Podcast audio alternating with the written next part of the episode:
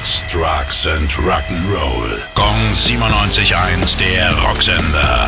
Rock News. Corona-gerechtes Testkonzert in Barcelona. Unter besonderen Auflagen durften gut 5000 Zuschauer ohne Abstandsregelung dem Headliner Love of Lesbians lauschen. Dafür mussten die Fans am gleichen Tag einen Schnelltest machen und während der Veranstaltung durchgehend Maske tragen. Bereits im Januar fand in Spanien ein Konzert unter besonderen Auflagen mit knapp 1000 Zuschauern statt, von denen niemand im Anschluss positiv getestet wurde.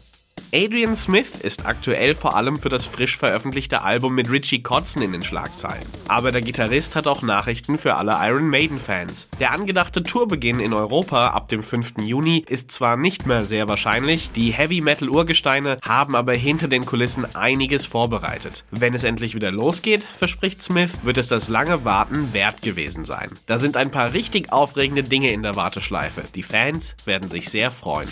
Gong 97.1 der Rocksender. Rock News. Sex, Drugs and Rock'n'Roll.